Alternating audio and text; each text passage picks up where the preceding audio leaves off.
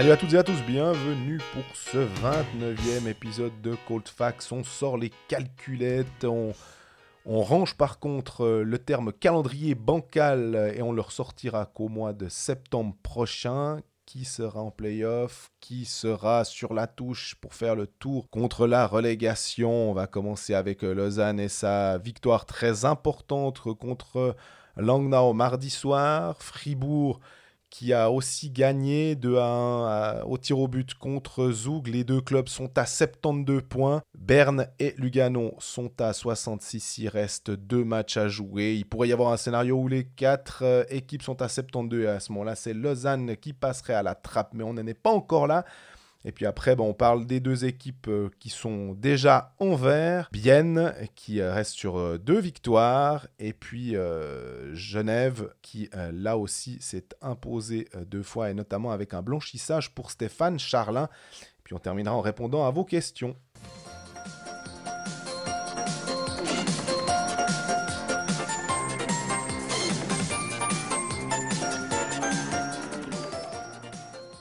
Salut Greg salut Jean-Fred ou salut Laurent Romeshko, on sait pas, en hommage aux chiffres et aux lettres. Euh, ou si je fais ma enfance, on va dire. Ouais, ou si je mets une moustache. Bertrand Renard. Voilà, exactement. C'est un épisode de Cold Mat aujourd'hui, disons. Vu que tout le monde a sorti le boulier depuis hier soir, on n'en a pas dormi. Cold Probability. Voilà, exactement. Deux matchs à jouer, quatre romans toujours en dessus de la barre normal, enfin 3 c'est sûr désormais, il n'y a plus vraiment de danger qu'il y en ait deux qui tombent. Mais bon, on va quand même y arriver à cette première saison, 100% romans en playoff, 100%, les 100% des romans en playoff, les 4. Ouais, j'espère aussi vraiment, euh, sincèrement, ce serait, ce serait chouette. Et il y avait aussi cette histoire du, groupe régional avec euh, trois équipes du même groupe qui ne se sont jamais retrouvées euh, jusqu'à présent en dessous. Et là, pour qu'il n'y ait pas cette euh, chose-là, il faudrait que Berne, par exemple, soit en dessous et que Lugano arrive à se sauver. Voilà. Mais vu le, les, les, dernières, euh, les dernières tendances, ça va être chaud, je dirais, en Berne et Lugano quand même. On va simplifier le truc. Lausanne ne se qualifierait pas pour les playoffs selon un seul scénario. C'est une égalité à 72 points de quatre clubs Lausanne, Fribourg, Berne et Lugano. Pour ce faire, Lausanne doit perdre ses deux matchs. Berne doit gagner ses deux matchs Lugano, également. Et Fribourg doit perdre contre Genève. C'est le seul scénario qui élimine Lausanne parce que dans la confrontation, dans la mini-pool que ça créerait entre les quatre équipes à égalité, Lausanne est l'équipe qui a le moins de points à cause du nombre de points perdus contre Fribourg. Oui, mais parce qu'il faut rappeler aussi que comme il y a des matchs 6 euh, contre une équipe et 4 contre l'autre, on enlève le premier match à domicile et le premier match à l'extérieur. Exactement. Un seul scénario élimine Fribourg. C'est un peu le même que Lausanne, à une petite différence. Donc c'est deux défaites en 60 minutes aussi évidemment. C'est deux victoires de Berne, deux victoires de Lugano, c'est obligatoire. Et Lausanne doit faire un point à Genève, ce qui fait que Lausanne passerait à 70 minimum, passerait à 73 points, ce serait, se sortirait donc de cette poule de 4.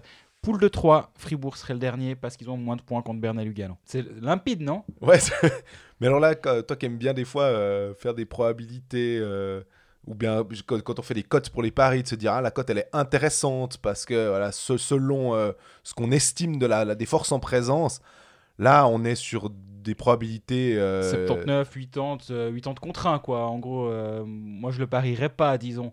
Après, il y a que deux en matchs pourcent, tu mettrais quoi? Tu mettrais 1 et quelques pourcents. J'ai fait les calculs, je me suis un peu planté en oubliant de remultiplier derrière, mais c'est 1 et quelques pourcents euh, de probabilité pour les, les deux cas. Ils sont on va dire, aussi improbable l'un que l'autre, mais la possibilité mathématique existe toujours et il n'y a que deux matchs finalement. Donc euh, c'est que quelques résultats, si, quelques résultats tournent dans, une direction ou dans une autre, ça peut aller assez vite. Maintenant, ben voilà, finalement le, plus simple, c'est les années Fribourg font un point et puis ils sont les deux, ils sont les deux du bon côté, on va dire. C'est pour ça d'ailleurs que sur, euh, à la fois au télétexte et surtout sur le site de la Ligue, on va dire, on, a, toujours, hein. on a toujours que 5 clubs en vert. Exact. Et qu'on a ces quatre clubs euh, ben, qui sont encore en blanc, on va dire, où, y a, où ça n'a pas encore été décidé, à cause des probabilités et des, des, scénarios que tu viens d'écrire. C'est pour ça qu'il y en a certains qui ne sont pas en vert, alors que Dieu sait qu'on nous a posé la question euh, mardi soir euh, sur Twitter, euh, sur le groupe Facebook. mais à raison, hein. moi je comprends que c'est aussi notre, notre job d'être là pour faire ces calculs, pour perdre un temps pas possible, à reprendre toutes les, toutes les confrontations directes entre Fribourg et Lugano, Fribourg et Lausanne, etc. Grâce aussi au chef de presse de Lausanne lundi, on avait réglé déjà le cas lausannois, ça m'a déjà rendu bien service. Et, derrière, ben voilà, il va, falloir jouer les matchs. Au bout du compte, c'est le plus simple. Mais oui, la probabilité existe et 72 points, ça ne suffit pas. On, on rappelle, l'année passée, c'était 74 points. Fribourg, euh, Zurich et Fribourg qui ne s'étaient pas qualifiés pour les playoffs. Et le premier qualifié avait été Genève à 75. Voilà, le 1,5 points, le fameux 1,5 points. D'ailleurs, c'est drôle, c'est que en ce moment, Fribourg et Lausanne sont à 1,5 points par Pile, match. exactement. Et c'est, on y revient toujours. Tu gagnes, tu gagnes tes matchs à la maison, tu perds tes matchs à l'extérieur, tu es en playoff. Mais c'est assez intéressant, mine de rien. On dit on y revient toujours, mais au moins ça fait au moins une base, je vais dire une base légale, non, mais une, une base qui te permet de te dire jusqu'à preuve du contraire, jusqu'à ce que ce soit démontré et qu'il y ait vraiment un championnat qui soit tellement serré que ça suffise pas ou qu'il y ait un tel écart avec quatre mais tu vois, mais même l'année passée, on a, on a deux clubs détachés. Il y a Rappersville et Davos qui ont arrosé la ligue de points durant toute la saison. La moyenne était quand même 1,5, un poil plus haut du coup, parce que justement Rappersville et Davos étaient un petit peu, un petit peu largués, donc tout le monde a eu sa moyenne un poil plus haute. Cette année, Ambry et Rappersville sont 11 et 12 sont moins loin que n'étaient Davos et, et, Rappersville l'année dernière. La moyenne baisse un tout petit peu, mais au bout du compte, la, la, variabilité, elle est, assez petite finalement. C'est vraiment euh, intéressant maintenant de voir ces, derniers matchs. On parlera plus en détail ben, des clubs comme on le fait, mais là on voulait d'abord revenir sur euh, ce scénario et, autour de la barre. Qui est-ce que tu vois, toi, euh, sur ces deux derniers matchs qui vont se disputer ben, vendredi et samedi, donc il n'y aura pas tellement le temps de... Là, pour le coup, les matchs après match, on peut pas en vouloir aux joueurs de nous sortir ce laïus parce que bah, c'est le cas. Ils, doivent vraiment même là partir sur tiers après tiers pour, pour, les, pour tous les clubs, quoi. enfin les, quatre clubs concernés. Euh, plus ça va, plus je me demande si Berne n'est pas gentiment euh, dans la panade. Alors que la semaine passée, je pense j'ai dû dire Lugano. Mais c'est sur une question de tendance. Là, actuellement, honnêtement, moi je, moi je mets toujours, enfin je mets Lausanne en vert dans le sens où le scénario des 4 à 72 qu'on a évoqué tout à l'heure me semble suffisamment improbable. Dans le sens il faudrait que Fribourg fasse pas de points. Il, y a quand même beaucoup, beaucoup de, de probabilités pour qu'on n'y arrive pas. Donc moi je pense que Lausanne on peut gentiment les mettre du bon côté. Fribourg faire un point contre euh, à Berne, c'est pas simple. Tu joues après le dernier match à la maison contre Genève oui, c'est plus facile, mais bah, vu la circonstance d'un cinquantième match d'un Genève qui va de toute façon vouloir surtout pas euh, se, ménager en disant il faut se rester dans le rythme, les playoffs, etc. Donc ça va pas être simple. Mais dans le même temps, bah, Lugano et Berne, eux, eux c'est simple, ils doivent pas calculer. C'est deux matchs, deux victoires, sinon ils ont aucune chance. Et autant être dans les positions de Fribourg et, Lausanne. Et entre les deux, ouais, moi je crois presque que Berne est plus dans le jeu. Hein. Mais c'est drôle parce que il y a certaines, personnes sur Twitter qui nous euh, disent Ah, bon, on a, on a les anciens épisodes. Et puis, effectivement, vu qu'on vient de manière hebdomadaire, bah, la vérité d'un mercredi peut être totalement remise en cause euh, le mercredi suivant ces temps-là. Parce que Lugano, ben, euh, tu regardais et tu me disais, bah, sur, avant cette série négative de trois défaites, sur les trois derniers matchs, ils étaient sur un super trend.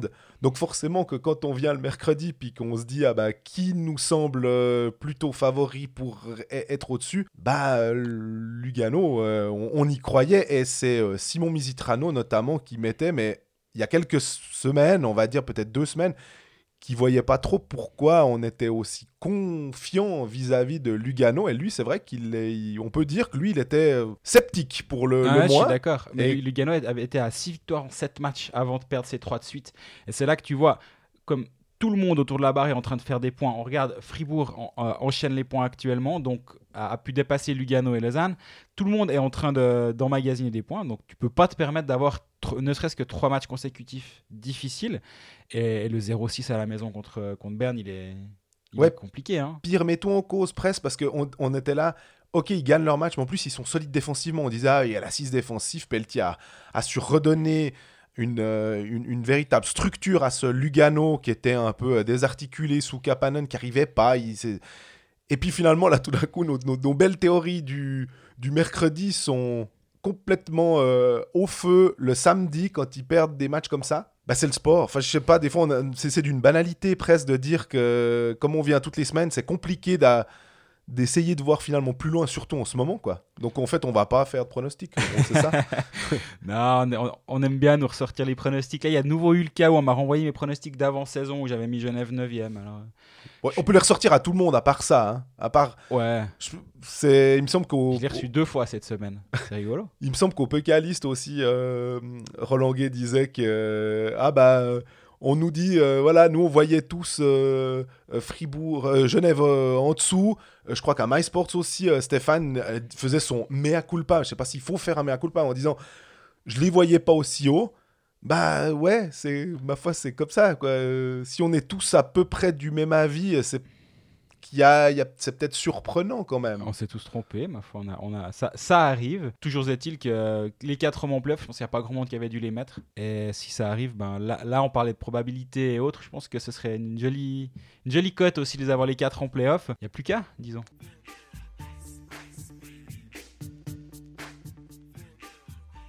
Bon, on va revenir plus en détail euh, sur euh, les matchs et sur les, les clubs en fait euh, on va commencer par ceux qui sont concernés par cette, euh, cette barre. Euh, et on va prendre le classement dans l'ordre inverse. Ça va être plus simple. Donc Lausanne actuellement 7ème avec ses 72 points. Lausanne qui s'est fait peur euh, mardi soir contre Langnau. Parce qu'on se souvient qu'il y a eu un match samedi contre Rapperswil à Rapperswil que mhm. Lausanne menait, que Lausanne devait gagner. finalement a perdu en prolongation euh, Après avoir a perdu, a, égalisé, a, été égalisé en ayant un power play de 5 minutes pour terminer le match. Par Noah Schneeberger, le, c'est vraiment le doigt d'honneur euh, dans, dans, ta face euh, quand c'est ça qui se passe quand on se rappelle que Noah Schneeberger n'était pas un pestiféré mais qu'il a été placé à, à Rapperswil, que ça arrangeait bien Fribourg, etc. etc. Mais Mardi soir, Lausanne a pas fait un match. Euh, T'allais dire c'est rassuré Bah, ouais, peut-être que. Il s'était ravisé, hein Est-ce qu'il s'est rassuré, Lausanne? Lausanne, c'est les, joueurs avaient l'air soulagés quand même de se dire. Alors, ils, disaient tous, euh, on veut pas parler playoff, effectivement. Ils se sont bien gardés de ça parce que évidemment, on se projette tout de suite avec eux quand on parle. On parle des prochains matchs. On a tendance à dire que c'est bon, mais tout en sachant que mathématiquement, bah, comme on l'a dit, il y a une chance que non. Donc, euh, il ne voulait pas parler de ça. Par contre, ce qui est sûr, c'est que quand à la 55e, il y a 1-1, que tu as eu des. des Langnau a eu des, des powerplays, que tu n'es pas dans une situation formidable, que ça sent un peu le, match euh, potentiellement euh, qui part en prolongation, admettons, puis que là, tu arrives à le gagner en, allez, en moins d'une minute, tu fais tourner, passer le score de 1-1 à 3-1 ils, se sont évités quand même bien des tracas parce que, ben, on, rappelle, Lausanne actuellement est sur une période assez difficile. Oui. Enchaîne les défaites, manque de confiance, bref, on va pas refaire euh, tout, tout, le tableau. Là, si, si, tu arrives encore à perdre contre Langnau à la maison, ben là, ça devient vraiment difficile. Ce qui nous a permis d'être un poil plus optimiste aussi, c'est de dire, ben voilà, ils sont à 72 points. Normalement, les playoffs, il faudrait un scénario compliqué, voire improbable pour ne pas être en playoff. Mais bon, j'ai revu le match sérieusement, ils font quoi après le premier tiers? Toi qui étais sur place, tu arrives à m'expliquer Parce que on regarde les stats 13-5 au premier tiers, ouais. bon nombre de shoots. Là aussi, je, regarde le match d'un œil, ils sont solides. Voilà, c'est pas, euh, c'est pas formidable. Il y a un but de Vermine qui est annulé. assez justement, il touche la, il touche la mitaine de Tchatcho. Je pense ouais. je pense que c'est juste. Mais ça n'a. Alors, c'était un peu spécial parce que ça avait pas tellement d'incidence. Tchatcho, c'est un... moi, c'est un peu comme le goal de Brodin. Je me dis, allez, euh, favorisons les, les, les attaquants parce que le défenseur de Langnau, en fait, il tombe, il pousse avec le gant, il a plus de canne en plus. Donc euh, Vermin est un peu embêté, il ne touche même pas, il essaye de toucher le puck, mais il ne le touche pas, et il touche la mitaine de Chiaccio un petit peu. Mais j'ai posé la question à Vermin, il me dit, ah, je touche la mitaine. Ouais, moi, je, suis assez, je suis assez d'accord avec la, la, vie. Je pense que les arbitres n'avaient pas Vermin qui est manager comme moi, donc il se dit, ça sert à rien. Mais c'était plus de la maladresse. Mais bref, il y avait ça. Euh, après, ils arrivent à marquer sur leur premier powerplay. Tu te dis, ah, mais c'est pas mal. Et puis le, tir médian, où euh, en fait la statistique elle fait très très mal aux yeux parce que c'est 2-12 les, les, shoots. Alors il y a un tir de Vermine de nouveau sur le poteau en fin de, deuxième tir qui n'est pas comptabilisé dans les, les tirs cadrés. Mais euh, à part ça. Mais ça devient une marotte déjà à Rappersville. Premier tiers, ils, étouffent Rappersville 19 shoots à 3 dans le premier tiers. Il n'y a pas que les shoots, mais il y a aussi même 19-3. C'est même ça. Certes, c'est qu'une stat, mais elle est tellement parlante. Derrière, ils se sont fait gentiment mais sûrement remonter par Rappersville au, nombre de la statistique de shoot. 14-7 pour rapide dans le deuxième tiers, ils n'arrivent pas à enchaîner sur une deuxième période solide et à, et à jouer leur jeu finalement durant 60 minutes. Et ça, ça, devient quand même un problème. Bah, surtout la 48e journée. Parce que quand tu, dois un peu aller chercher avec les joueurs qu'ils ont, encore une fois, hein, euh, la question qu'on se pose, c'est est-ce qu'ils vont réussir à, à, être des guerriers, surtout bah, des, joueurs talentueux, il n'y a pas de problème. Mais est-ce que ces joueurs talentueux, mais ça on l'a déjà dit à maintes et maintes reprises, est-ce qu'ils vont réussir à, s'accrocher? Alors, hier, en en parlant avec euh, et Vermin, on sentait quand même que tout le monde s'était couché sur les pucks. Genadi me dit j'ai- ramassé un tir dans les couilles. Ouais, pour il s'est pas couché, là, il l'a pris. Il, est- Voilà. il était là au mauvais endroit, au mauvais moment. Oui, mais pour dire, il s'est oui, mis en le- face des shoots. Quoi, le, et puis, le euh, pauvre à part ça. hein. voilà. J'ai vu les images, quand il va sur le banc et qu'il est à quatre pattes, tu dis ouh là là là. Ah bah donc la, la partie masculine de- des spectateurs de, la- de, de Malais a été pliée en deux. Hein. Et Kennins, lui, a reçu un puck, euh, je crois, sur le casque, euh, donc il était un peu sonné pendant un moment. Ouais. Mais ils, ils avaient l'air de, de dire que on a, on a mis notre corps en opposition pour Mhm. essayer. Et cet état, d'esprit-là, de la part de joueurs qui sont censés être des, euh, et je mets les guillemets avec mes doigts, des vedettes, ou en tout cas des joueurs euh, qui sont pas des, des, des joueurs de soutien, ça prouve que tout le monde est concerné. Après, on se raccroche à ce qu'on peut, hein, mais... euh, Non, non, mais nombre de tirs bloqués 20. C'est tout à fait, c'est tout à fait correct. Euh, et c'est rare, je trouve, que l'é- l'état d'esprit soit ce qui transpire des interviews à Lausanne. C'est rarement le cas. Quelqu'un me le faisait remarquer récemment en disant Mais t'as déjà entendu un Lausannois dire euh, Ouais, on a, on a gagné en équipe cette année, cette fois. Puis je dis non, c'est vrai que c'est assez Ouais. rare. Après, c'est toujours des discours d'après-match, mais ça, ça, ça reflète quand même. Et là, tu le dis très justement, c'est ce qui transpirait à l'interview. Oui. Et est-ce que, après, c'était pas noir la semaine passée et blanc aujourd'hui? Absolument pas. Il y a, c'est toujours des. Il y, a, il y a toujours des entre-deux et c'est, des nuances, mais que ça sorte aux interviews ce genre de, de phrases et de vocabulaire, c'est intéressant, je trouve, en tout cas, à observer, de dire, ok, là c'est une victoire d'équipe, ils se sont, ils se sont serrés les coudes pour aller la chercher, là où à Rappersville, bah, ils, ont, ils, se sont chiés, ils sont tous chiés dessus, hein, Ouais, on va être clair. complètement. Contre bien aussi, ils sont pas mauvais vendredi, ils perdent 3-2, mais tu, tu sens que le match a- a- leur a glissé des mains sans, sans qu'ils arrivent rien à faire pour, euh, pour l'empêcher. Là, ils l'ont empêché contre Langnau. À 1-1, tu te dis, ouf, c'est reparti. Là. Ouais. Il y a deux, deux, power play, euh, deux box play de suite à, à gérer. Ben là, non, là, ils ont réussi à, à- à garder ce, ce match en main et à finalement trouver un moyen de gagner en- au bout du compte. Ça peut avoir son importance pour la suite. Oui, parce qu'en plus, le but décisif de Grenier, le 2 à 1, il est consécutif à une mauvaise relance de Langnau. Alors, des mauvaises relances dans ces matchs-là, euh, des possibilités de passer l'épaule. Lausanne l'a eu euh, pendant le, le- championnat plusieurs fois et c'est souvent cassé les dents en n'arrivant pas justement à faire ce petit truc supplémentaire. Là, Jeffrey récupère le puck et intelligent, serre Grenier. Grenier se présente face à Tchatcho et marque ce but. Ce qui aurait pu être- hein. ce Il- que- il le met bien. Ouais, ouais, mais ce qui aurait pu être le cas, c'est tu as cette même occasion et le joueur tire à côté. Et là, tu repars pour. euh, tu te dis, t'es frustré, tu lèves les yeux au ciel, tu te dis, ah non, on l'a raté. Là, ben, Grenier, tu disais très justement que, hormis son premier match où il mettait 4 points contre, euh, contre Fribourg, il a eu plus de peine. Il y avait eu un goal qui lui était attribué parce que c'est euh, Julien Vauclair avec Lugano qui l'avait mis dedans. Non, il y a un assist, c'était Jeffrey, Ouais, qui, un- c'est Jeffrey qui dévie. Il y a eu une passe décisive. là au moins, ben, il a fallu. Ces deux buts, c'est deux beaux buts, en tout cas, qui, qui ne doivent rien à personne. Bah, Jeffrey quand même. Oui, alors, et Perez Kokov sur le, sur le premier en powerplay, mais voilà, il y, a- il y a des choses qui se mettent en place. Il a été pris pour être. euh, On dit qu'il avait un bon shoot, on dit que c'est un buteur. Tu es cinquième étranger contraint d'être 3 ou 4 finalement à Mhm. cause des blessés, et tu réponds euh, présent à ce moment. Voilà, on se raccroche là aussi à ce qu'on peut, mais au moins ça, Perez Kokov et, et Grenier ont amené leur pierre à l'édifice pour cette victoire. Est-ce que euh, ça veut dire que vendredi, ça va être facile à Genève Non, parce que Genève va se faire un malin plaisir de se dire que s'ils peuvent faire une cinquième victoire sur six matchs, et on se souvient du dernier match remporté par Lausanne avec ses 11 shoots, cette victoire 3-0, c'était compliqué. Genève a juste l'avantage d'avoir l'esprit libre, et Lausanne va quand même cravacher. Je sais pas. Il y a ce, j'aurais posé la question de savoir si c'était déjà une rencontre de playoff, parce que finalement, tu disais euh, aux culottes parce que euh, bah, c'est, tu peux pas te permettre de, de perdre. Donc il y a un peu ce côté playoff. Et ils étaient un poil partagés, c'était des demi-playoffs, on va dire. Les huitièmes de finale. Presque ça, ouais, exactement. C'était peut-être pas la mentalité d'un, match 7, même si je pense qu'ils l'auraient tous dit. euh, mais euh, Puis au bout, du, au bout d'un moment, Gagne là, à la maison. on en parlera après pour Fribourg aussi, mais la finalité, c'est peut-être pas non plus de jouer les playoffs, c'est peut-être d'être sixième et non 7 ou 8, parce qu'à choix, peu importe qui, qui est entre Fribourg, euh, Lausanne, Lugano, Berne, si tu peux éviter Zug et Zurich, et te jouer Davos ou Genève même, je pense que ce sera Davos si tu finis, septième, euh, si tu finis sixième. Mhm.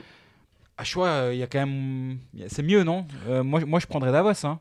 Ouais, bien sûr, mais en même temps, commencer à préférer un adversaire à un autre, honnêtement. euh, Non, mais les playoffs ne sont pas une finalité. Con- continuer de... Enfin, viser la sixième place doit en être une, par contre. Oui, alors complètement. Mais après, sur le choix de l'adversaire éventuel, honnêtement, tu te dis, bon, ben, faudra de toute façon, euh, si tu veux aller euh, le plus loin possible, il faut battre un maximum. Est-ce que ce serait mieux de, de, de choper euh, Genève en te disant, ah ouais, mais c'est plus simple que de Zurich? Effectivement, que Zurich et Zug nous paraissent être des véritables machines taillées pour les playoffs. Surtout Zurich. Plus ça va, plus je les vois gros comme des maisons. Mais Davos, mine de rien, ils ont pas mal de blessés et tout, mais ils arrivent quand même. Franchement, ils battent Berne 4-2. Un Berne qui est qui peut pas jouer à l'économie.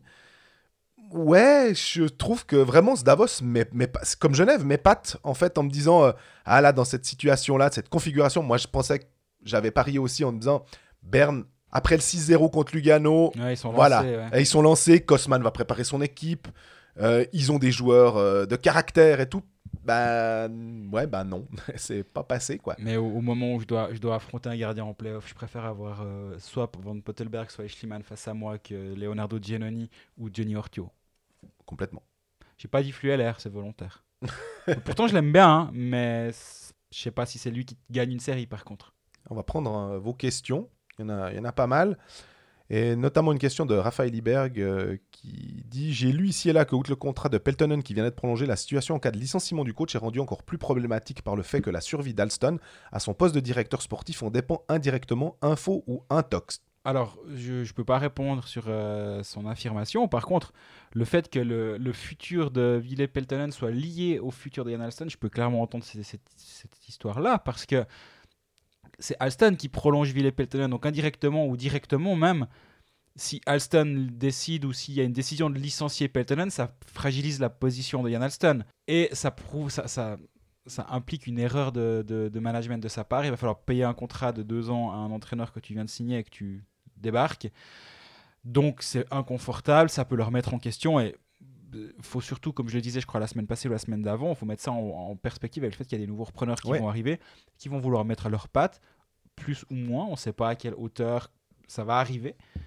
Donc euh, ben voilà, ils, ils achètent un nouvel appartement, puis ils veulent refaire les tapisseries, les murs, etc. Ben, si tu as des frais à ce moment-là, t'hésites peut-être pas à les faire au moment où tu rentres dans ton nouvel appartement. Je suis pas en train de, traiter Peltonen de vieille tapisserie, hein, com- comprenez-moi bien. Mais je pourrais entendre des repreneurs qui disent ben voilà, on va du passé, euh, faisons table rase et puis euh, continuons avec des, avec des nouvelles personnes à ces places-là. Exactement. Pardon. Il y a euh, Florent Bizzini qui dit à quoi sert le service de communication du LHC On ne communique que par beau temps pour l'interrogation. Pourquoi ni Alston ni Peltonen ne prennent la parole et ne laissent qu'aux joueurs le bonheur de se faire humilier à la télévision? Alors c'est assez fort. Juste la télévision, euh, ils font tout le temps avant les matchs des interviews des coachs. Donc normalement, Peltonen va quasi tout le temps aux interviews. Et après match, ils préfèrent des joueurs et si possible francophones. Juste pour ce petit point-là. Moi, il y a, effectivement, pour Ian Alston, pour, pour le coup, euh, des fois, on veut pas de coupable, on veut pas que c'est pas une chasse aux sorcières, puis de dire c'est lui qui a fait faux, c'est ce joueur qui est mauvais, c'est... mais juste un tout petit peu de communication en, en temps de crise pour Lausanne quand c'était le cas, et c'est tant qu'ils sont pas de, en playoff. de remous, voilà. de tumulte. Ouais, exactement. euh, voilà. Juste de venir un peu, c'est le rôle du directeur sportif. En fait, on ne devrait pas forcément avoir à aller vers le président ou vers d'autres, vers le directeur général. Enfin, l'aspect sportif, finalement, de, venir au début de la saison pour fixer les objectifs et de venir à la fin de saison pour faire le bilan, moi, je trouve que c'est un petit peu maigre. Enfin, on a souvent critiqué, il y a, pas mal de gens qui comparent aussi avec Christian Dubé. Mais Christian Dubé, pour le coup, il s'est mis en première ligne en acceptant de se mettre derrière le banc. Ça lui réussit plutôt pas mal en ce moment. En l'occurrence, il vient devant la presse. Et rien que ça, finalement, de venir, de peut-être prendre quelques coups aussi, euh, d'accepter de faire un coup de gueule comme il l'avait fait après le match à Davos. Moi, je trouve que c'est c'est assez sain au moins. euh, on a parce que quand tu dis rien, tu Mhm. entretiens le... les complotistes. Alors que si tu dis quelque chose, au moins on peut se rattacher à ce que tu as dit là, puis dire au- au- à ceux qui se posent des questions, non, non, mais il avait répondu il y a une semaine. Ah ouais, merci. Martin Steinegger aussi, au, plus, au plus, fort de, du, tumulte aussi. Le mot crise, des fois, il est un peu sorti trop vite, mais du tumulte à Bienne, quand il perdait beaucoup de matchs de suite. Il est venu, il a calmé tout le monde, il a dit, ben voilà, c'est un peu, c'est une période un peu compliquée, mais il a, il a pris la parole. Là, moi, j'ai fait, j'ai fait une interview de Diane Alston lundi, j'en ai utilisé deux phrases dans 20 minutes et une dans, dans 24 heures parce qu'on a nos, nos multiples clients dans l'agence dans laquelle je travaille mais, malheureusement, il s'est borné à vouloir parler que du match de Langnau. Je respecte complètement ce, Bien sûr. cette position-là, j'entends, il n'y a pas de problème. Mais au bout du compte, je trouve que c'était, ça aurait pu être une occasion pour dire, ben voilà, pour, pour aussi calmer les gens, pour tu sens que ça commence à grogner beaucoup, beaucoup, beaucoup autour du club, bah, tu viens, tu, essaies de calmer. Ah, il y a une hiérarchie aussi. Hein Exactement. Et là, maintenant, on m'a parlé avec le président euh, Patrick Depreux, que, que j'ai trouvé très bon en interview, et émotif comme il sait l'être, mais en même temps sans, sans être dans les excès. Il, il, raconte comment lui vit cette situation. Et c'est pas un mal de dire comment tu vis une situation. Et comment Yann Alston vit la situation, on ne le sait pas. J'ai pas réussi à. Mais, mais voilà, moi, moi je, je, je peux je respecte cette façon de faire parce que ben voilà, moi je, ne suis pas en place dans un club et je, ne sais pas comment je réagirais dans, si j'étais à la com du Lausanne HC par exemple. Donc je respecte leur façon de faire, mais c'est vrai que pour travailler c'est un peu plus difficile et au-delà de, notre cas de journaliste, parce que ça c'est pas très important, je me mets à la place des fans qui eux sont de l'autre côté du mhm. coup et qui, qui, se retrouvent face à un mutisme et à, et à des interviews de, là en l'occurrence c'était Genadzi et Froidevaux à Rapportsville qui regardent dans le vague et puis qui disent qu'ils sont paumés en gros hein, ça donne pas vraiment confiance et c'est peut-être là où tu as besoin d'une personne forte qui vienne et puis qui, prend la parole et qui bah ouais qui assume et puis tu, te dis ah bon, bon ok on est, on est dans les mains de tel et tel on a les mains de Steinegger on est en bonne main on, fait confiance et là il n'y a pas cette confiance là je sens et c'est dommage ce qui est drôle euh, tu te dis de l'interview de, de Patrick Depreux que tu as eu euh, tu dis, il est plus dans l'émotion. Et justement, je me disais, à Lausanne, comme on essaye euh, de, de, down, de, de, niveler un petit peu, voilà, de, de justement pas monter trop haut, est-ce que c'est quand même un tempérament un peu latin qu'on a en Suisse romande des fois de dire, mais le président, il vient, il se met dans la position d'un fan, tout en ayant le rôle du président de pas non plus monter trop, mais au moins il s'exprime en disant, bah voilà, moi, j'aime bien ce, ce que je vois, mais j'ai envie de casser mon téléphone quand euh, je vois ce qui se passe. je pense que les gens peuvent se rattacher à ce genre de choses. Alors, et si un technicien vient et dit, mais attention, il y a ci, il y a ça, voilà, pensez à ça aussi. Ah ouais, c'est vrai qu'on n'avait pas pensé à cette, euh, ce facteur-là. Très bien, merci, euh, monsieur du sportif, de venir nous dire, calmez-vous un petit peu, quoi, parce mmh. que tout n'est pas noir. Après, c'est vrai que c'est difficile. On a aussi pas mal tapé sur Hubert Weber en début de saison pour ses déclarations. C'est des postes qui sont très exposés et, et c'est difficile, j'imagine, de, de faire face à ça, surtout quand tu t'attends pas. Lausanne, à mon avis, j'ai réécouté la conférence de presse d'avant-saison. Ils disent top 6 et après, bah, après c'est comme ils disent tous, un top 6, puis après c'est une nouvelle saison qui commence. D'ailleurs, euh, comme ça tu peux enchaîner, euh, Johan Durio, Lausanne n'était-il pas surcoté en début de saison? Alors eux, ils se sont pas surcotés top 6 et après on verra aller le plus loin possible en coupe. Bon là ça a un peu merdé mais c'est pas grave. Mais top 6 euh. et sortir de la phase de poule de, Ligue des Champions, bien ils l'ont fait, ils ont même été plus loin que ça, ils ont passé encore un tour de la phase d'élimination directe. Donc si on reste très factuel, au bout du compte, on pourra peut-être même se dire, mais en fait ils ont fait leur top 6, ils sont sortis de la phase de poule, le seul truc qui n'a pas fonctionné ou qui a ouais qui est, le seul objectif qui n'est pas atteint c'est d'aller le plus loin possible. Après tu peux jouer sur les mots. Est-ce qu'ils sont allés le plus loin possible en perdant contre Ajoie? Je sais pas, mais en tout cas, peu importe, ça, resterait dans les clous de ce qui était annoncé avant la saison. Par contre, après, c'est la, la, la, façon qui est peut-être un peu plus décevante et qui déçoit les fans, c'est de se dire, ben, on allait 25 fois à la, à la Arena, puis on s'est embêté 20 fois ou 18 fois, j'en sais rien. Et niveau surcoté, je sais pas, non, moi, moi je pense que si je dois refaire le classement d'avant, euh, les pronostics de, de, fin de saison, je remets Lausanne 4-5 euh, par là, parce que je pense que c'est sa place à cette équipe-là. Après, bah voilà, les choses, les choses sont peut-être pas forcément déroulées comme prévu avec les étrangers. Il y a, il y a, il y a une petite part, il y a une part de malchance, il y a une part de mauvais management. On en revient à Verne. Ouais. On va pas en parler pendant 10 ans, mais quoi que je pense que c'est parti pour. On va en parler pendant 10 ans de, de Verne. Ah bah ce sera le truc. Euh, ouais, voilà. Euh, mais ceci mis à part, bah oui, Holm il pète au, au, pire moment. Les joueurs qui arrivent pour faire du complément deviennent des joueurs qui doivent jouer des minutes et qui doivent être des, des, des, des, des joueurs de rotation. Le système. Donc oui, tout n'a pas été rose cette saison. Après, Surcoté, non, je pense pas. Moi, je pense qu'ils étaient évalués juste. Par contre, ils sont en deçà de ce qu'ils devaient réaliser. Je suis sûr qu'ils en sont conscients aussi.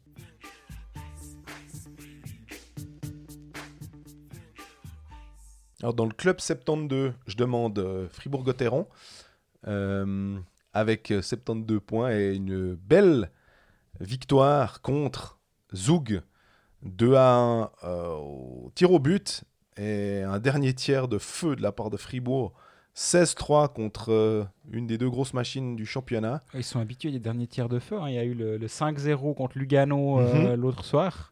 Au niveau comptable, on dira, on dira euh, ils ont, là, ils avaient, les vannes étaient ouvertes, c'était bien. Euh, là, ils en ont marqué un seulement, mais ça a suffi pour aller un peu plus loin.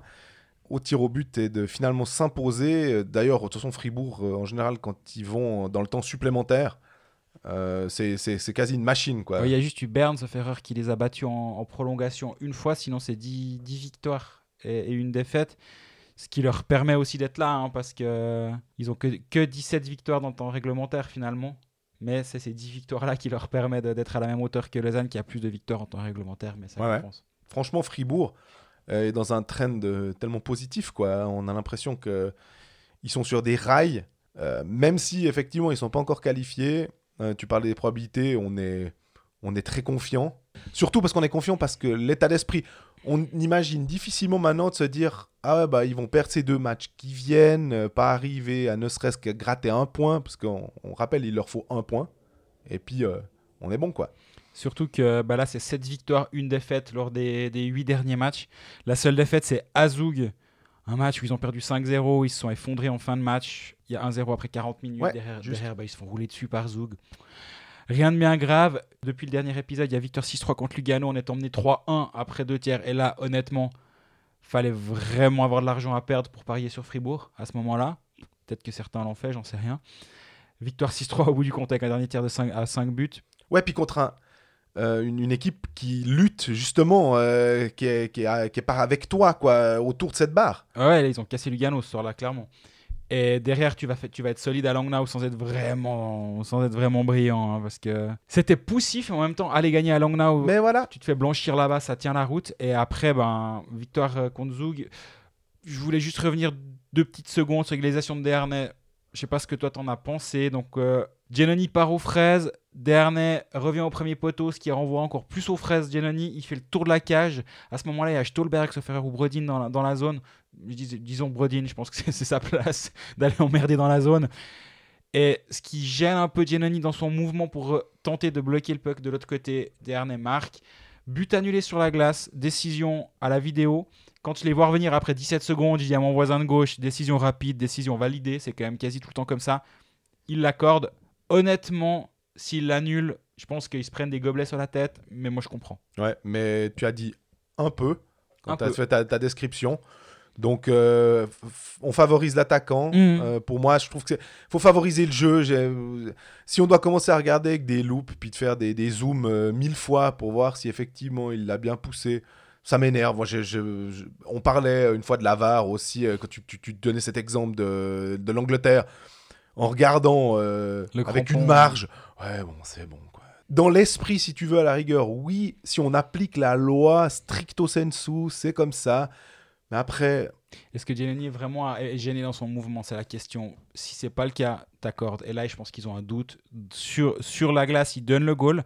Donc, il n'y a aucune image qui donne le- le- la certitude de, de la décision inverse. Jouer dit l'arbitre. mhm, Ils ont joué. J'ai eu pas mal de, de gens qui m'ont répondu sur Twitter Ouais, mais ça compense euh, la simulation qui est venue de- à la suite euh, laquelle est venu le 1-0 de, Zug. On rappellera toujours hein, une erreur plus une erreur. En fait, ça fait deux erreurs. Ça s'équilibre pas. Peu importe de quel côté, ça reste deux erreurs. Donc, dès qu'il y a une erreur, il va pas falloir en faire une deuxième derrière. Merci. Sébastien Berset, Gauthieron qui a 9 orteils en playoff. Peut-être 10 mardi soir vers 22h. Il avait posé euh, la question 9 avant. mardi soir vers 22h. Me fait penser au Gauthieron de 2008 que personne ne voyait en playoff et qui sort Berne au premier tour. Une équipe en forme fin février qui se qualifie à la dernière minute peut-elle faire tomber une équipe comme Zug ou Zurich de cette année en quart de finale? On a l'impression que, en tout cas, on n'a pas envie de jouer une équipe qui est en forme. Je crois que c'est. Alors, les clair. ingrédients de Gauthieron, quand ils avaient sorti Berne, c'était un gardien en feu. C'était Sébastien Caron, la fameuse histoire des, ballons de plage. Il, il arrêtait tout, il les a dégoûtés cette, saison, cette série-là. Reto Berra, d'accord, ok. Ça marche. Défense solide, Fribourg en a une actuellement. Elle paye pas de mine à part ça, hein, franchement, je trouve. Mais comme on avait vu avec Long quand le système est bien appliqué, il n'y a pas besoin d'avoir des, des, joueurs étoiles pour que ça non, fonctionne. Non, non, les Stalder à Planal, puis il fait un mauvais match contre Zug, mais globalement, il est solide. Stalder, pour en faire le tour, franchement, il faut prendre une journée de congé, c'est une catastrophe. Donc, euh, il, est, il est impassable à un contre un, c'est vraiment bizarre. Je reviens à une phrase j'avais dit une fois. J'ai demandé à un attaquant de Liga, peu importe lequel, quel est le défenseur le plus dur à passer en un contre un? Il m'avait dit Ralph Stalder. J'avais pouffé. Il m'a dit non, non, mais je suis sérieux, c'est vraiment. Il est, il est chiant parce qu'il est tellement bas sur patte. Ouais. Et son centre de gravité est tellement bas que tu peux pas le bouger déjà. Et il est, il est quand même pas lent, c'est un faux lent. Il est réactif. Et en faire le tour, c'est pas possible. Enfin, je sais pas s'il avait, si c'était un pote de Ralph Stalder, puis il a dit ça pour être sympa, mais toujours est-il que si tu le regardes un peu, c'est vrai qu'il est dur à passer en un contre un. Et mine de rien, l'année prochaine, euh, la, la saison prochaine, il sera plus là. Mhm. Et on en parlera quand on fera les, prévisions euh, en saison 3, hein, mais faudra remplacer un joueur comme ça. Il faudra qu'il y ait quelqu'un qui ait ce rôle. Je sais pas, ça va être, euh, ça sera intéressant à part ça. Et après, ben d'avoir, on en revient tout le temps à Brodin parce que j'ai l'impression que c'est un peu le dépositaire de l'esprit fribourg-gotteron de, de, ces dernières semaines. Et de le jouer sur une série en 7, ça doit être l'enfer. Donc, après, si tu as, un quart de finale euh, Zug-Fribourg, parce que Fribourg termine 8 ou Zurich-Fribourg, je pense pas que tu peux le voir venir si, si, qu'ils les sortent, surtout Zurich. Moi, je, pense que Zurich est plus dur à brasser en playoff encore que, que ne l'est Zug. Défensivement, je pense que c'est plus solide. Zug derrière, tu peux te poser les questions, même si je pense que c'est solide. Mais tu, tu, peux te poser les questions.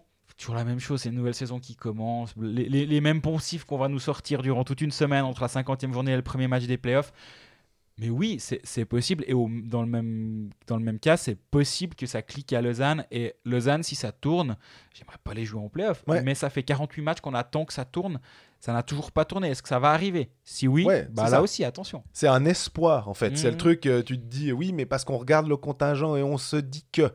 Maintenant, tu parles de Zug et de Zurich, c'est des équipes qui ont de l'expérience. Alors, à un moment, on favorise quand même. Évidemment, quand on va faire notre, euh, notre preview euh, avant la, série, on va regarder ça. Puis on va se dire, ben, il y a combien de joueurs qui ont gagné un titre dans une équipe? Ils sont mieux classés, ils ont, ils ont ça, ils ont un peu plus d'expérience. Ben, si on doit donner un, avantage, on va dire peut-être un 55-45 en faveur de l'équipe qui a fait une meilleure saison et euh, qui est mieux classée. Mais c'est pas du 8 ans de 20 parce que justement, tu affrontes une équipe ben, qui, est, a cravaché et qui est déjà en mode playoff mhm.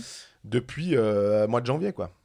Puis on a encore une question. Frédéric Piller, est-ce que vous avez des nouvelles d'Andrei Bikov depuis son absence pour une commotion à Davos? Plus personne n'en parle. Est-ce qu'il sera de retour cette saison encore? Merci pour vos infos et bravo pour votre podcast. Toujours intéressant. Bah merci déjà. Voilà. Ouais, il s'est entraîné maillot distinctif, sans contact. Euh, je pense qu'il est loin de revenir encore. Ok. Euh, je serais pas surpris que ce soit. Alors ce week-end, c'est sûr que non, de ce que de ce qu'on me dit. Et après, ben, c'est toujours la même chose. Revenir d'une commotion, ça demande du temps, c'est compliqué, ça peut demander quelques matchs pour se mettre dans le rythme. Est-ce qu'un quart de finale de playoff, si Fribourg se qualifie pour les playoffs, c'est le meilleur moment pour revenir d'une commotion? Je suis pas complètement sûr. Maintenant, à l'inverse, quand tu vois certains matchs de Flavio Schmutz, tu te dis que même un week-off à 80%, peut-être c'est pas pire. Donc euh, je sais pas. Actuellement, je pense qu'il compte complètement sans Bikoff pour euh, les playoffs slash tour de classement. Une question de Simon euh, Misitrano, la mitrailleuse à question d'ailleurs. Avez-vous des infos au sujet du poste d'entraîneur principal à Fribourg pour la saison prochaine? Qu'en est-il de Luca Cereda Pensez-vous que ce soit une option?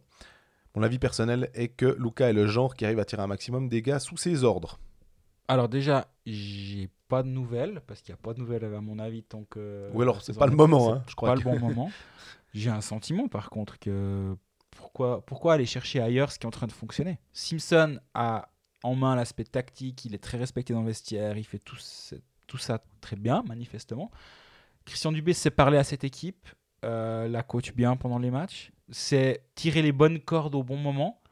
Comme on l'a déjà dit, la, carte euh, de, du déballage devant la presse a été utilisée, mais il n'y en avait qu'une dans le paquet. Hein. Pour la saison, il ne faut pas la ressortir. Pas la ressortir, celle-là. Claude Julien a fait la même chose avec le Canal de Montréal cette année. Ils avaient repris que Guy Carbonneau l'avait utilisé euh, plus de dix ans avant, une fois à un moment. et puis effectivement, dans le paquet, c'est tout.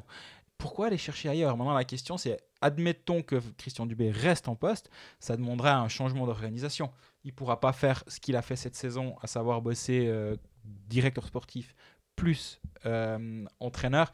Là, le scouting est assuré un petit peu par euh, Fedorchuk. Euh, donc lui peut, peut se dédouaner d'aller voir des matchs, mais à long terme, ils devront renforcer la cellule scouting, ils devront peut-être aider Christian Dubé dans certaines tâches euh, au quotidien pour qu'il puisse continuer à faire son travail de directeur sportif. La double casquette, elle est possible s'il est bien entouré. En l'état, je pense que c'est vraiment, vraiment difficile. Euh, Luca Cereda, j'avais lu, mais je suis pas sûr que son contrat est une sorte de contrat, un CDI. Quoi. Ils ont signé un contrat à durée déterminée avec C'est lui qui décide quand en il- disant on se, on se donne trois mois de préavis, mais t'es gentil. tu- Enfin, l'un et l'autre, euh, on est gentil l'un avec l'autre, puis on dit pas mi-janvier qu'on arrête pour, euh, pour fin avril, quoi. Donc, euh, oui, dans l'absolu, mais je crois qu'il est trop attaché à ce qui se passe là-bas en ce moment, à- au projet qui est en train de grandir. Ouais, à nouvelle patinoire aussi. la nouvelle patinoire qui arrive. Je sais pas. Moi, ce que j'imagine du, du futur de Luca Cereda, c'est de s'il part d'Ambry, c'est pour être en équipe de Suisse. Je sais pas. Ouais, J'ai aucun. C'est juste un sentiment ou une lecture de la situation. Je, je le vois trop bien dans ce qu'il est en train de construire là-bas. Après, bien sûr, je pense que c'est le rêve pour euh, n'importe quel autre club d'avoir un, un coach comme lui parce que il est ultra respecté, il est moderne dans son approche du jeu, dans sa façon de coacher. Bien sûr, moi j'adorerais avoir Luca Cereda en Suisse romande euh, pour euh, le côtoyer au quotidien, que ce soit à Fribourg, Lausanne, Genève ou Bienne. Mais, mais je suis pas sûr que ce soit d'actualité. mais tu parles de l'équipe de Suisse, ça me fait penser que cette structure fribourgeoise avec Simpson et Dubé me fait un peu penser à Albelin et Patrick Fischer, Mhm. avec un Patrick Fischer qui va devant la presse, qui, est, qui, est- qui- qui va activer un peu la, la carte de la passion et puis le, le, le- le cerveau derrière tout ça, ben, la- le côté tactique, Sean Simpson ou Albelin en équipe de Suisse. Ouais, ouais, je suis d'accord. On en parlait après le match euh, avec des confrères de MySports qui sont euh, Jean-Philippe et Stéphane qui nous écoutent. On les salue si c'est le cas. Euh, je disais exactement ça. que ça. Ça me faisait penser à ça. Après le in-game coaching de, de Patrick Fischer par rapport à celui de, de Christian Dubé, je ne sais pas. Je vois que Dubé fait beaucoup, beaucoup d'ajustements. Il, il travaille énormément sur les match-ups. Euh, C'était intéressant de suivre euh, dans le match contre Zug. Comme euh, il a tout le temps essayé de matcher sa ligne avec Valzer contre la ligne de Skarlinberg en, en se disant ma première ligne va équilibrer celle de, de, de Zug. Leur deuxième, je leur envoie ma troisième en disant Valzer va pouvoir les contenir. Et ma ligne avec Schmidt, Stolberg, Sprunger sur leur troisième ligne avec Senteler Va peut-être être va un faire peu la différence. Ouais. Je pense que c'était ça son plan, son plan de match. Euh, si moi je l'ai vu, c'est que c'était pas non plus. euh, Ouh, quand même. C'était pas un plan de match. Ne te euh, dénigre pas. Fou. Mais. Je- Et puis il fait pas mal d'ajustements dans les matchs, il change beaucoup ses lignes, il, il est actif dans son, dans son coaching et ça a l'air de fonctionner en tout cas depuis qu'il est là. Donc moi je le, je, je le vois bien rester en place, mais actuellement je crois qu'ils ont même eux pas la réponse. Mais pense aussi qu'avec l'équipe de Suisse, on a Benoît Pont qui euh, fait euh, pendant les, les tiers, euh, il, il filme, il, choisit des séquences et il descend à la pause pour aller les montrer à Patrick Fischer. Donc finalement, on est aussi sur un coaching très actif. Peut-être que ça se voit moins, mais en tout cas, je pense qu'effectivement, pour pouvoir faire des ajustements, ils ont les, les cartes en main en tout cas.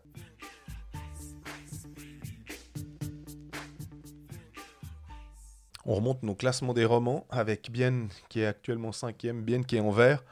Donc euh, pas besoin de se faire des cheveux blancs pour savoir si euh, en gagnant après 60 minutes, etc.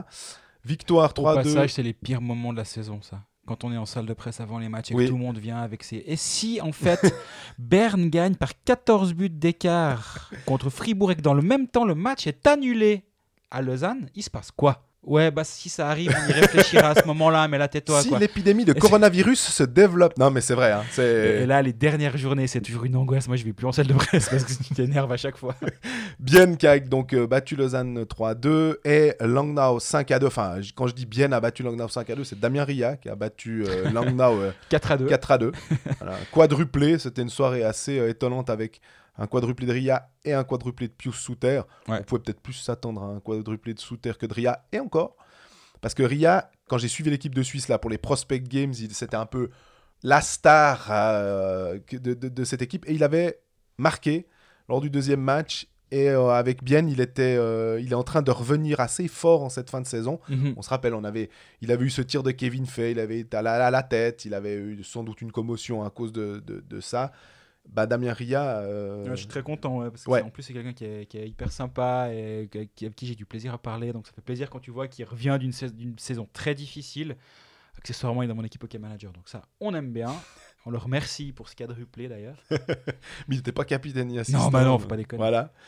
Toujours est-il que Bienne, bah, au-delà du fait qu'ils sont verts, euh, ces deux victoires-là, il leur reste Zurich à la maison et euh, à Langnau. Ils peuvent préparer finalement assez sereinement euh, leur truc. Est-ce qu'ils peuvent encore aller éventuellement chercher l'avantage de la glace? Non, hein. et- impossible. Ils ont 8 points de retard sur Voilà. Genève, donc c'est cinquième au mieux. Attention, Fribourg et Lausanne sont pas loin quand même. Tous les calculs qu'on a fait euh, concernant euh, la place à 72, si tu as des égalités à 75, 76, etc. Là, alors j'avoue que j'ai pas fait les, cal- Ouais. les calculs. Mais que c'est moins finalement. euh, Euh, Les journées donc 24 heures. euh, On, on- on verra le, le cas échéant samedi si ça peut être une possibilité pour samedi soir. Le danger vient de derrière. Là, ils ont, ils ont plus rien à gagner. Ils ont plus qu'une, cinquième place à perdre en cette fin de saison. C'est ça. Mais mine de rien, avec euh, voilà, 3-2, 5-2, tu encaisses peu. On se posait un petit peu des questions sur la défense euh, biennoise. Et visiblement, le, système a l'air de nouveau euh, assez bien allé. Et puis, euh, bah, tout est plus simple quand tu as un attaquant qui te met 4 buts, mine de rien. Ce coup-ci, c'est Damir Ria, mais ça peut être. euh, on sait que Kunsley avait marqué un triplé. On sait que Peter Schneider, une fois, avait marqué un quadruplé. Alors, c'était en Champions League. Mais quand tu as tout d'un coup un gars qui est capable de se lever et de prendre, voilà, il est en feu, bah ça t'enlève euh, passablement euh, d'épines dans le pied, quoi. Et ce, ce bien-là a des armes, c'est- on l'a toujours dit. Ah, complètement alors. Et on parle quand même d'un d'un club qui a fait euh, demi-finaliste deux fois. Donc il n'y a pas de raison que euh, ce soit pas euh, l'objectif de cette année. On, on sait qu'ils en sont tout à fait capables.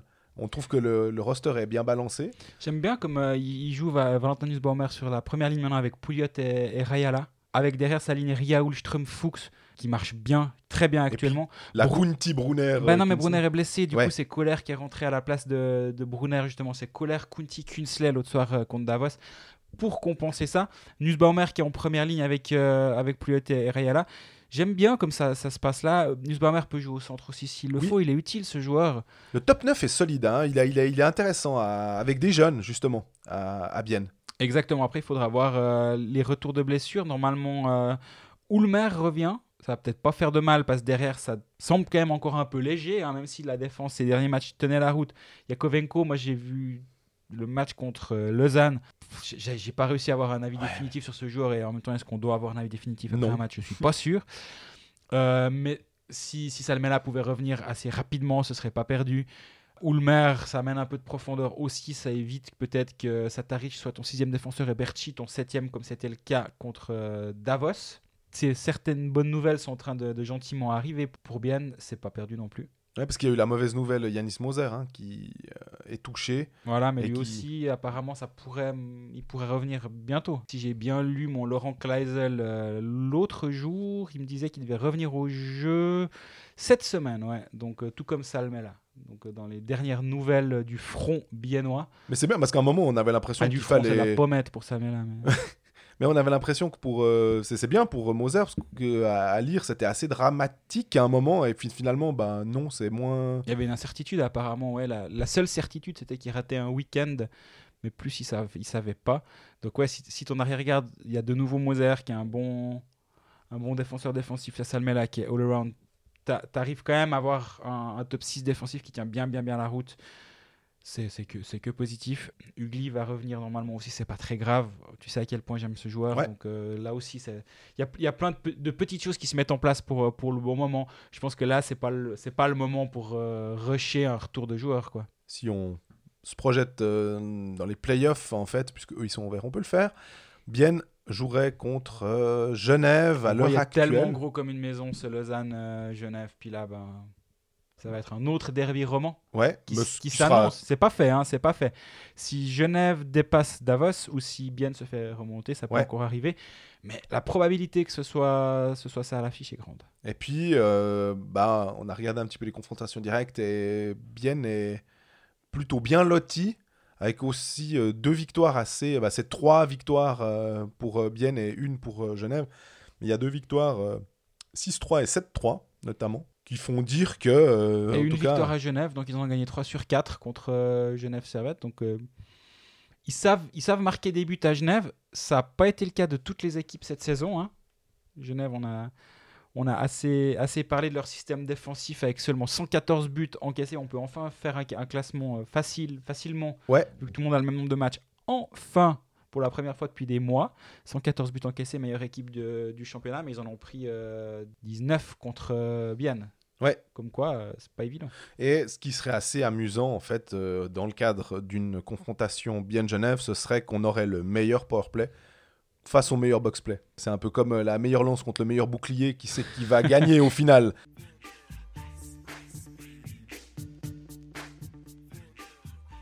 Le bouclier genevois, justement, il est allé gagner 1-0 à Ambry le week-end dernier et il a battu Zoug 3-1 le week-end dernier, donc soix- 120 minutes de jeu, un but encaissé. T'as l'impression qu'en ce moment, ils, font tout pour voir jusqu'où ils peuvent tester les limites.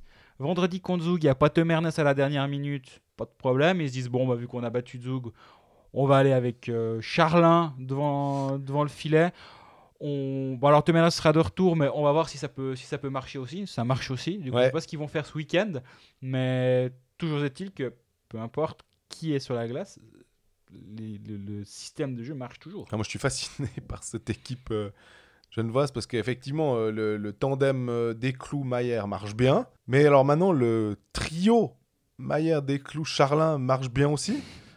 Euh, ça devient. bah, Il y a abondance de biens. Tu me diras, pour la saison prochaine, Maillère va partir à Davos. Donc, de savoir déjà qu'entre Desclous et Charlin, si tu as de nouveau un très bon numéro 1 et un très capable numéro 2, euh, c'est la meilleure des recettes finalement. Hein, on, voit que peu importe qui t'envoie, le type répond présent. Et ça, J'ai souvenir d'un de Benjamin Comte qui avait été blanchi à Ambry lorsqu'il faisait ses débuts avec Genève Servette. J'ai un, j'ai un vague souvenir que- comme ça. Et lorsque j'ai vu Charlin se faire blanchir à Genève, alors certes, il, a, il, a, il avait quelques minutes sauf erreur en, en National League, mais ça m'a rappelé ce bah souvenir. oui, rappelle-toi, il avait joué contre Zurich, ils avaient perdu euh, 2 à 1, mais il Exactement. avait été très très bon. Mais le, le blanchissage à Ambry m'a Ouais. rappelé Benjamin Comte il y a très longtemps finalement. Moi, ce qui m'impressionne aussi, c'est d'être solide défensivement avec une équipe euh, en construction, on va dire, avec euh, passablement quand même de jeunes joueurs. Au moment où ça compte, même si tu es déjà qualifié, tu peux pas, on, l'a assez dit, euh, laisser filer les matchs en disant Ah, mais c'est bon, hein, on, se concentre sur les playoffs. Non, Genève continue d'aller gratter, continue de, euh, de trouver un moyen. Euh, De temps en temps, bah, c'était euh, une offensive qui jouait bien, et là, en ce moment, c'est une défensive folle. Et quand même, euh, Mercier, pour dire, on, parlait du box-play euh, qui a 87, euh, un peu plus de 87%, ce qui est vraiment très très haut en saison régulière. Il est encore plus haut ces derniers temps parce que euh, si on prend depuis le mois de janvier, euh, c'est- fou. Euh, Mercier n'était pas là tout le temps parce qu'il était blessé. Exactement. Pendant ce temps, j'ai juste fait une petite recherche. 2008, Benjamin Comte, s'il fait ses débuts en, en Ligue A avec Genève à Ambry, il gagne 3-0 Ouais. ce, ce- ce match. Bref, Quelle mémoire Oh, non, non, c'était, moi je trouvais que c'était marquant, ce, Ouais. ce- ce début de, ces débuts de, de Comte, ce qui nous fait nous dire que ça fait depuis 2008 que Benjamin Comte est dans la Ligue au passage. Et Il est de c'est- 91, il me semble. hein. Ouais. Donc, euh, il a Exactement. commencé très très jeune. Donc là, ouais, si on regarde NL, NL, NL Ice Data, euh, 80% de chance pour euh, Genève de, de terminer quatrième. 16,9% de chance. Donc on sait qu'ils ils font des projections et Oui. ils lancent 1000 simulations d'une fin de saison euh, théorique. Lausanne est à 100% de qualification pour les playoffs et c'est là où je suis pas totalement d'accord avec leur, euh, leur système qui doit laisser un 0,1 Quelque chose. Ouais. moins que 0,1, mais tu peux pas dire que, le, que Lausanne a 0% de chance d'être en play-out, enfin en tour de classement. Mais ça donne quand même une tendance assez claire. Et euh, effectivement, avec 60% de, de probabilité, c'est Bienne qui est le cinquième le plus probable, alors que Lausanne est à 32% et Fribourg à 7%. Donc on se dirige quand même vers un, vers un Genève-Bienne, mais le, le Genève-Lausanne est quand même toujours un petit peu possible dans un coin de la tête. Non, vraiment, Genève, c'est incroyable de, de voir qu'ils ils arrivent euh, à, à être aussi bons en ce moment. euh, défensivement aussi, avec Tom Ernest, avec euh, Winnick Fair, avec Richard sur le box-play. Alors, c'est clair que c'est pas tellement les jeunes qui sont envoyés euh, dans ce genre de situation. Euh, est-ce que à un moment, là, je me fais peut-être l'avocat du diable euh, en me disant, est-ce que ils seront pas un peu fatigués à un moment, tous ces joueurs euh, importants? À jouer dans des situations en power, parce qu'on sait qu'ils font aussi le power play, euh, power play, box play et tout. Est-ce qu'ils ils peuvent, euh, ils ont une expérience folle, mais. euh, bah, Tout ils- comme est-ce que David Dernay va pas en avoir marre de jouer 30 minutes et 57 secondes, comme ça a été le cas contre mais on est sûr de ça. Écoute, c'est c'est la Ligue Lance en tout cas. C'est beaucoup. Mais j'ai l'impression qu'il était un shift sur deux sur la glace, donc on est pas loin. hein. Au- Ouais, on est même mieux. Quoi, sur... Ah non, il y a 65 eu- ouais. Mais euh, je fais assez confiance justement à la, à la gestion d'un contingent sur une série. euh, par, par Patrick Aymon pour pas trop griller ces, ces gars. Euh, Ça dépendra aussi du nombre de pénalités que tu prends, si tu peux éviter les, les situations spéciales à devoir gérer, parce que c'est là que tu envoies toujours les mêmes euh, à, à répétition. Maintenant, la question qu'on peut gentiment se poser, c'est aller en playoff pour faire quoi? On l'a déjà posé pour Lausanne Oui. il n'y a pas si longtemps. C'est quoi la limite pour ce Genève Là, maintenant, tu te dis, bah, de passer un tour, ce serait déjà. pff, Tout est bonus, finalement. L'année passée, ils étaient huitièmes, ils se sont qualifiés par les poils. C'était fantastique de ce dernier match contre Zurich. Puis après, contre Berne, ils offrent une, euh, plus qu'une opposition euh, solide en allant. euh, maintenant, je me rappelle même plus combien de fois en prolongation, mais il me semble en tout cas trois, Trois, trois, fois, je pense, ouais. Ils se font sortir 4-2. On se dit que bah, pour certains joueurs aussi, ça te permet d'être revanchard. Tu vois ce que c'est. tu t'accroches jusqu'au bout. Donc finalement, les joueurs avec de l'expérience en playoff, avec un esprit revanchard. J'ai envie de dire qu'il y a plein de coches que tu peux, que tu peux, que, plein de cases que tu peux cocher en te disant Ah, pas mal. euh, c'est favorable à Genève. Après, il y, a deux- il y a deux points où, où il faut, qui, qui devront. qui- deux points d'interrogation, euh, à mon avis. C'est bah, l'absence de Wingles pour le quasi de la totalité du premier tour des playoffs. Il va, il va rater 4 semaines. J'ai regardé. Normalement, ça fait une date de retour plus ou moins aux alentours du septième match ou d'un éventuel septième match de quart de finale. C'est embêtant quand même quand tu vois l'importance, même si ces derniers temps il était un peu moins flamboyant qu'en début de saison de Tommy Wingles. On a une question d'ailleurs de Ben90. Bonjour, vous avez mentionné un départ de Wingles à la fin de saison. Tout provient cette rumeur? Pourquoi Genève se séparerait d'un joueur encore sous contrat l'année prochaine qui marche si bien? Cela confirmerait la rumeur Eumark Connecting the dots? Je sais pas, peut-être. Ce qu'on entend, c'est qu'il aurait une offre de KHL assez Il intéressante. hein. a une offre de KHL intéressante. J'ai essayé de faire des coups de fil pour me la faire confirmer. Je ne l'ai pas écrit. C'est toujours un peu la, la- la- le, le- Step. hein, le- Voilà, il y, a- il y a toujours plusieurs, plusieurs steps dans, dans une information. Quand on, la, quand on en parle sim- simplement ici, ça peut être des théories, plus ou moins fondées ou plus ou moins validées. Puis dès qu'on le sait, qu'on est sûr, bon, on l'écrit. Là, c'est pas écrit, donc je suis pas sûr. Je... Mais je pourrais imaginer que ce soit un profil qui intéresse en KHL. Lui, ben, pourquoi pas? Et si de ton côté, en, en tant que club, tu as déjà une solution de, de repli et que tu peux gratter un poil d'argent au passage en libérant euh, Wingles, pourquoi pas? Je sais pas, c'est pas complètement impossible. Maintenant, euh, laissons jouer ces playoffs. À mon avis, c'est c'est un peu comme pour, euh, pour la situation du coaching staff à Fribourg. Je pense que c'est pas le bon moment pour ce genre de discussion.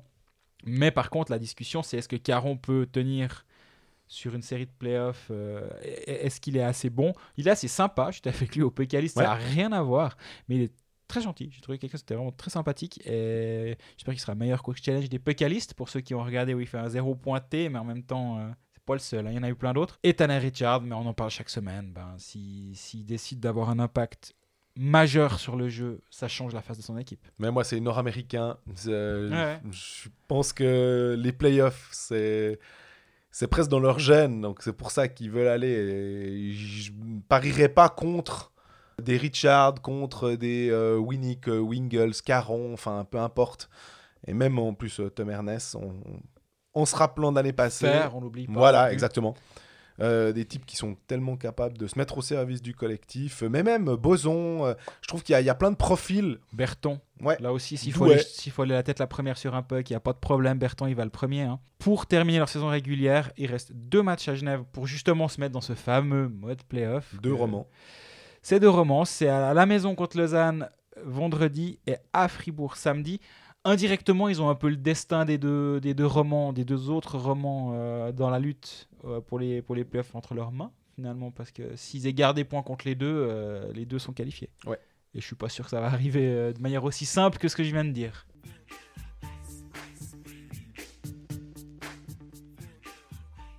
On termine cet épisode avec encore juste une ou deux questions que vous nous avez posées, qui sont pas forcément en rapport avec les clubs romans. C'est Tom Maillot qui demande avec leur défaite ce soir, donc euh, hier, Et vu le calendrier de Lugano, est-ce que Bern est en play-out? Cosman est-il venu trop tard? Est-ce la première fois que le champion en titre ne se qualifie pas pour les playoffs? C'est surtout sur cette euh, question qu'on aimerait revenir. Alors non, Bern l'a déjà fait. 2013 champion play-out 2014, Zurich l'a fait. 2018 champion play-out 2019, donc ce serait pas une première euh, si ça venait à arriver. Ouais, c'est Après, d'ailleurs est-ce que, est-ce que sait- Cosman, Cosman est venu trop tard? Ben ça c'est, c'est ce qu'on avait dit en tout cas qu'il était venu un mois plus tard. Trop je sais pas mais plus restait 10 tard matchs, hein, si que, rappelle. que lorsqu'il était arrivé à Zurich et il avait fait le pompier en 2018 justement quand ils avaient fait le titre. Et un mois plus tard un mois de moins pour mettre son système en place pour euh, travailler pour euh, faire passer ses principes de jeu. Donc oui c'est beaucoup plus compliqué Euh, est-ce qu'ils vont s'en sortir? Ben, on l'a dit au tout début peut-être Ouais. là là on en, on en est à ça va être vraiment compliqué de faire des pronostics je trouve C'est ça.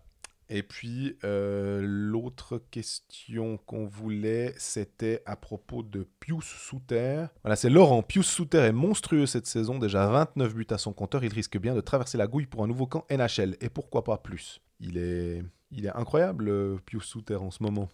Ouais, depuis le début de saison, il est incroyable. Effectivement, le, le en ce moment est, est de trop. Oui, 9 buts, 15 passes la saison dernière. 29 buts, 22 passes cette saison. Il passe de 24 points à 51. ouais il avait fait une très mauvaise Mais saison. hein, Il fait une mauvaise avec, euh, saison. La saison d'avant, il était déjà à 39 points avec 11 buts. La saison d'avant, en 16-17 déjà, on a, un- on, ou en tout cas, j'ai tendance peut-être à l'oublier. Il est déjà à 17 buts. Et la saison d'avant, encore en 15-16, il est à 14 buts. Et 10 passes décisives, 24 points. Donc, l'année d'Auston Matthews, d'ailleurs, à, et Denis. Malguin. Ouais. Et il a, Cette équipe. il, a, il a que 23 ans. À cette époque-là, en 15-16, il était déjà dominant. Oui. Donc, l'é- l'évolution, elle, elle est phénoménale par rapport à la saison dernière. Elle est presque linéaire si on regarde la courbe de son évolution depuis 2015, finalement. Et bah, c'est un, joueur qui a déjà goûté à l'Amérique du Nord. Il était allé deux saisons en OHL à Guelph. C'est ce que je voulais. En fait, je voulais revenir là-dessus. C'était de se dire en 2014-2015, il marque euh, 43 buts, 29 passes, 43 buts en 61 matchs. Devant lui, juste pour dire, hein, il est le euh, huitième meilleur buteur. Je me souviens de ça parce que ça m'avait marqué. Joseph Blindizi- Blandisi, euh, qui se retrouve à Montréal en ce moment, mais c'est un joueur de complément. Alex de Brincat à Chicago, c'est un, c'est pas une superstar, mais c'est un, un excellent joueur. Dylan Strom, là aussi un, une top 5. Mitch Marner, voilà. Connor McDavid, McDavid en 47 matchs. hein. ouais, 44, 44 buts en 47 matchs, 120 points, juste au passage. Andrew Mangiapan, qui joue, si je dis, fais pas de, je dis pas d'erreur, à euh, Calgary. Et puis euh, Tyler Bertuzzi à Détroit. Donc, euh, waouh, ouais. euh, c'est Pius Souter a déjà un profil, comme tu dis, il a goûté, donc ils se souviennent de lui. Mhm, complètement. Et il est revenu en Europe pour se développer plutôt que d'aller. bon, il n'a pas été drafté, hein, Non. euh, donc plutôt que d'aller. idéal pour lui, hein, au passage. Exactement, parce qu'il peut aller où il veut. Il peut faire des try-outs un peu euh, n'importe où. Et là, je pense qu'effectivement, si euh, un Gregory Hoffman est un peu plus hésitant à partir. Ah bah, il a qui- surtout plus de clause maintenant. Là, là il, est, il est lié à Zug euh, pendant, pendant 5 ans. Il n'y a Ouais. pas de clause NHL. Voilà. Et bah, Pius Souter, je pense que ça doit quand même le titiller pour dire. Et peut-être que lui, euh, on voit que Corvi, si je me projette un petit peu plus, que Corvi, qui est un des centres de l'équipe de Suisse, et on sait que comme le championnat du monde est en Suisse, ça va être. Enfin, ils vont tous se bagarrer pour être euh, dans, le, dans les 25. Corvi, une commotion, ça a l'air d'être un petit peu difficile de revenir. Pius Souter est un centre. Des centres suisses, il n'y en a pas 50. C'est un centre suisse qui est dominant en ce moment. Euh, il a fait le championnat du monde en 2017. Mm, Pour l'instant, je le prends dans, mes... dans ma colonne vertébrale de centre. Surtout qu'il peut jouer deux positions s'il le faut. Et accessoirement, pour, euh, pour traverser, euh, il est c'est un bon défenseur. Puis Suter, c'est un joueur qui a une intelligence, qui a un sens du placement qui est assez, assez supérieur à la moyenne de ce que je vois des matchs de Zurich et de ce que j'entends aussi de, de gens qui m'en parlent. Ça aussi, ça peut vraiment avoir une importance parce que rappelle-toi de Gaëtan Haas qui Oui. traverse. Il n'est pas à, à Edmonton dans le rôle qu'il avait à Berne. Il a un autre rôle. Et parce qu'il est capable de jouer ce jeu solide défensivement, qui va pas faire d'erreur, qui va, si possible, gagner ses engagements et, et, et- et être un, vétéran avec un contrat rookie, disons. Et ça, c'est vraiment précieux dans, dans- dans le- la construction d'un roster. Bah là, un Pius Souter qui a, qui, a des, qui a déjà 5 saisons de, de National League dans les pattes, il débarque là-bas, il va pas coûter trop trop Non. cher. Complètement. Mais il va déjà avoir un, un rôle peut-être plus en vue. Il a des Jeux Olympiques, il a, des- il a une fois les, les Jeux Olympiques en 2018, il a des championnats du monde. Cette année, il va être dans l'équipe de Suisse à, à Zurich, sinon je fais une émeute. Enfin bref, ça, c'est un, pour moi, c'est une évidence qu'il doit traverser cet été. Mais là aussi, en NHL, peut-être un top euh, 9, hein, c'est éventuellement, euh, évidemment, euh, sur une troisième ligne, avec euh, des responsabilités défensives et puis des qualités offensives, ou même, ne serait-ce, bah, peut-être commencer par une quatrième ligne. C'est pas dégradant, surtout que maintenant, les, la NHL, c'est top 12. Enfin, c'est plus comme avant. Ils, veulent, de la part de leur bottom 6, des joueurs capables de produire offensivement, en fait, c'est ça.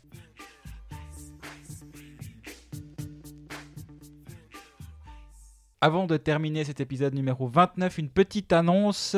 Lundi soir, il y aura un épisode bonus euh, à 17h, normalement, avec Gaëtan Voisard, qu'on a eu la chance d'interviewer pendant près d'une heure euh, cette semaine. Donc euh, soyez au rendez-vous à, l'heure où vous déprimerez si votre équipe est en play-out ou pas. Je ne vous le souhaite pas, en tout cas. Et nous, j'espère qu'on aura quatre romans à, suivre en play-off. Ce serait vraiment super. Euh, en attendant, bah, profitez bien de ce dernier, dernier week-end de championnat. Pas trop de stress avec les calculs. J'espère qu'on ne devra pas devoir sortir le boulier jusqu'à samedi soir parce que c'est c'est suffisamment pénible à faire. Euh, les, les, les si Gotteron ont fait ci, et si Lausanne fait ça. Bref, profitez bien, je, profitez des matchs et puis on fera les comptes à la fin. Et faites attention à Hockey Manager parce que ça va être très stressant aussi.